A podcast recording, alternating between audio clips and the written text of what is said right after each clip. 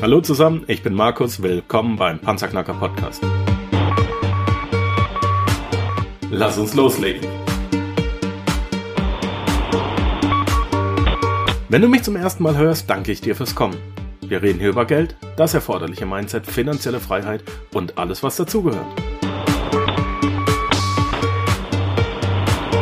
Und jetzt lass uns in die Show starten. Ein neuer Tag, eine neue Episode, kein neues Interview. Ja, meine Lieben, heute ist was ganz Besonderes, denn nach Dutzenden von Interviews habe ich heute beschlossen, dass ich tatsächlich mal wieder kein Interview mache und heute gibt's den Panzerknacker, nämlich mich, komplett pur und ganz alleine. Ich habe mir ein ganz ein schönes Thema rausgesucht. Das habe ich seit einigen Monaten auf dem Schreibtisch liegen und heute ähm, sind wir in der Kategorie Mindset und einfach ein bisschen Basiswissen. Es werden keine Techniken vorgestellt und es geht auch nicht äh, irgendwie um Aktien oder ähnliches, sondern einfach um ein wirtschaftliches Experiment, das es vor fast 100 Jahren in Österreich gab. Dieses Experiment hat so reingehauen, dass äh, der Bürgermeister von einer kleinen österreichischen Stadt, nämlich Wörgl, kennt heute keiner mehr, dass dieser Mann und diese, dieses kleine Dorf weltbekannt wurden. Im Jahre 1932, 33 hatte man das Problem, dass man ähm, immer noch die Nachwirkungen der Weimarer Republik und einer ganz, ganz bösen Weltwirtschaftskrise gespürt hat.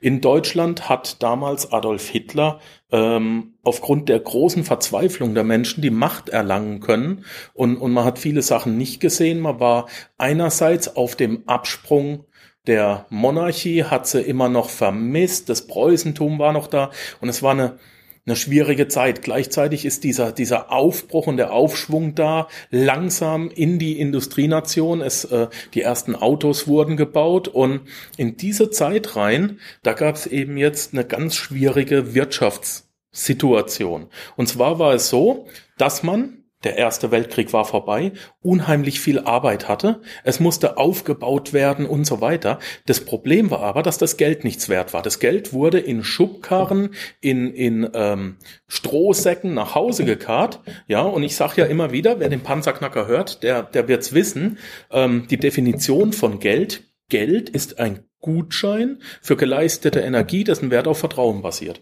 Und eben dieses Geld in Österreich und auch in Deutschland war damals ähm, nur ein Vertrauenswert, ein, also der einzige Wert, den dieses Geld hatte, war das Vertrauen. Und dieses Vertrauen haben die Menschen verloren und deswegen wurde es täglich und stündlich weniger wert. Du hast also tonnenweise Geld zu Hause gehabt, das war nichts wert und deswegen haben es die Leute nicht ausgegeben. Und das ist eine Todesspirale, das ist ein Kreislauf nach unten. Und äh, die Arbeit ist da, aber du kannst die Leute nicht bezahlen. Und jetzt gab es eben 1932 den Bürgermeister der Stadt Wörgl, ein ganz normaler Mensch, und der hatte den Namen Michael Unterguckenberger. Und der Michael Unterguckenberger, der ist hingegangen, und jetzt kommt das Stichwort der heutigen Episode, der hat das sogenannte Freigeld oder Schwundgeld erfunden. Ja, der ist nämlich hingegangen, hat gesagt, wir müssen die Wirtschaft ankurbeln. Die Leute müssen von zu Hause rausgehen, müssen ins Tun kommen und müssen die Arbeit, die wir haben, abarbeiten. Und das tun sie eben nur, wenn sie dafür in irgendeiner Art und Weise entlohnt werden. Nur wenn du darauf vertraust, dass die Energie, die du rausgibst, gespeichert werden kann und du sie in andere neue Energie wieder tauschen kannst, dann bist du erst bereit, Arbeit zu leisten, also Energie selber zu tätigen. Deswegen ist Geld auch gleichzusetzen mit Energie. Ja? Geld ist ein Gutschein für geleistete Energie, dessen Wert auf Vertrauen basiert. Und jetzt ist der Michael Unterguckenberger hingegangen und hat gesagt, pass auf, ich bin hier Bürgermeister in der Stadt Wörgl und wir gehen jetzt hin und ähm, geben eine Art Gutschein, eine Art Geld raus, die nur in Wörgl Bestand hat. Und zwar ein Geld, das sich selber entwertet. Ja, deswegen auch Schwundgeld. Wie macht man das? Das ist eigentlich ganz einfach. Stell dir mhm. vor, ähm, ich weiß jetzt nicht mehr wirklich, welche, ob es schon der Schilling war in Österreich. Ich kann dir jetzt nicht mehr die, die genaue Währung sagen. Aber wir nehmen jetzt einfach mal den Euro. Stell dir mal vor, die Stadt München würde hingehen und den Münchner Euro rausgeben. Ja, und jetzt gibt sie dir den Münchner Euro, 10 Münchner Euro, und auf der Rückseite, auf der Vorderseite steht 10 Münchner Euro und auf der Rückseite steht Januar, Februar, März, April, Mai, Juni, Juli, August, September, Oktober, November, Dezember. Immer ein schönes Kästchen. Und wenn im Januar der Schein rausgegeben wird, dann ist der im Januar gültig. Ja, dann muss aber auf dem Januar eine kleine Marke draufkleben und diese Marke hat einen Wert von einem Prozent des Scheins. Ein Prozent sind zehn Cent. Das heißt, es muss eine zehn Cent Marke auf dem Januar kleben. Wenn dir also jemand diesen Schein anbietet, dann drehst du erstmal rum, wir sind im Januar. Auf dem Januar ist die Marke drauf, also ist dieser Schein diesen Monat gültig und ich kann auch jederzeit ins Rathaus gehen und krieg da Essen, Nahrung und so weiter. Und damit hat der Michael Unterguckenberger es 1932, 33 tatsächlich geschafft, die Wirtschaft langsam wieder anzukurbeln.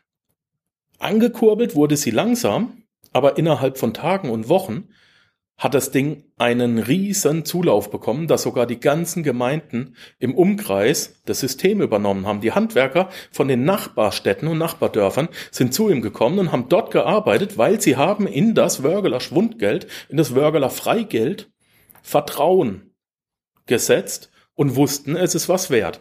Und jetzt musst du dir vorstellen, wenn du im Januar Arbeit tust und bekommst am 15. Januar deinen deine 10 Münchner Euro. Dann musst du ganz, ganz schnell sein, weil wenn du im Februar den Schein erst wieder ausgibst, musst du losgehen und ein Prozent bezahlen, die Marke hinten draufkleben, damit er im Februar was wert ist. Und so verliert so ein Schein über das Jahr, in diesem Beispiel jetzt, 12 Prozent an Wert. Und dadurch hat er tatsächlich geschafft, in seiner kleinen Gemeinde ein Geld, das sich selber entwertet, zu schaffen. Die Leute haben Vertrauen reingesteckt und gleichzeitig ist der Umlauf des Geldes irre in die Höhe geschossen. Also in dem Moment, wo die das Geld gekriegt haben, sind sie auch sofort zum Bäcker gerannt, haben äh, bei dem die Brötchen geholt, dann haben sie das Restgeld gekriegt, damit sind sie zum Metzger, haben die Wurst geholt, weil das Geld muss, muss man ja wieder loswerden. Es wird ja weniger wert. Und der Bäcker ist sofort hingegangen und hat das Getreide im Voraus bezahlt, ja. Der, der das Getreide gekriegt hat, hat den Dünger im Voraus bezahlt und so weiter. Und das hat riesen, riesen Kreise gezogen. Und wie es dann so immer ist, heute haben wir das auch noch so, irgendwann ist halt der Staat hingegangen und hat dem ganzen Riegel vorgeschoben, hat gesagt, der Einzige, der Geld machen darf, sind wir. Ja, also von daher wird es eventuell auch irgendwann bei den Kryptos bei uns so sein.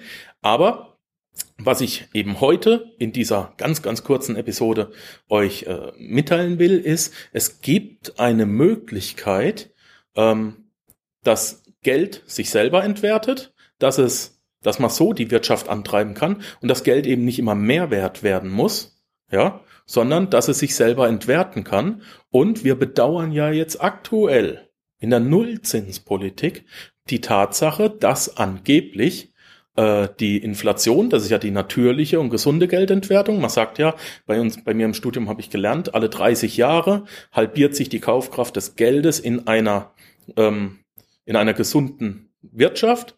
Ja, und wenn das eben nicht mehr gegeben ist, man will es uns aktuell weiß machen, ist aber nicht so, ist ja jetzt aber ein anderes Thema für einen anderen Podcast. Und wenn das eben nicht mehr gegeben ist, könnte man rein theoretisch mit solchen ganz, ganz einfachen Mitteln auch auf Staatsebene uns wieder Zinsen verschaffen. Damit möchte ich die Episode schließen. Das war's auch schon. Wenn dich das interessiert hat, dann schau mal einfach vorbei im Internet, Google, das Wunder von Wörgl. Ich werde da auch noch ein paar Sachen in den Show Notes ähm, verlinken und reinknallen, wenn ihr in Österreich oder Wörgl unterwegs seid. Wenn du da mal unterwegs bist, die haben Museum, geh da mal rein, guck's mal an. Ich fand die Gesch Geschichte so super, dass ich gesagt habe, die bringe ich irgendwann im Panzerknacker, weil ähm, es ist wieder mal faszinierend, was dabei rauskommen kann, wenn sich Menschen äh, Gedanken machen über Probleme, welche Lösungen auftauchen können, wenn es nicht gleich abgeschmettert wird und wenn man nicht unbedingt immer in seinen eigenen Bahnen denken muss. In diesem Sinne, bleiben mir gewogen, schalt auch nächste Woche wieder ein und vielleicht machen wir dann wieder ein Interview. Ciao, ciao. Danke, dass du den Panzerknacker Podcast mit Markus Habermehl gehört hast. Wenn dir der heutige Input gefallen hat, dann freue ich mich, wenn du unsere Webseite an deine Freunde und Familie weiterempfiehlst. Vergiss bitte auch nicht, das Archiv auf meiner Webseite unter www.panzerknacker-podcast.com nach älteren Episoden zu checken. Dies ist eine Markus Habermill Production. Bitte besuche mich auch nächste Woche wieder für eine weitere Folge vom Panzerknacker Podcast.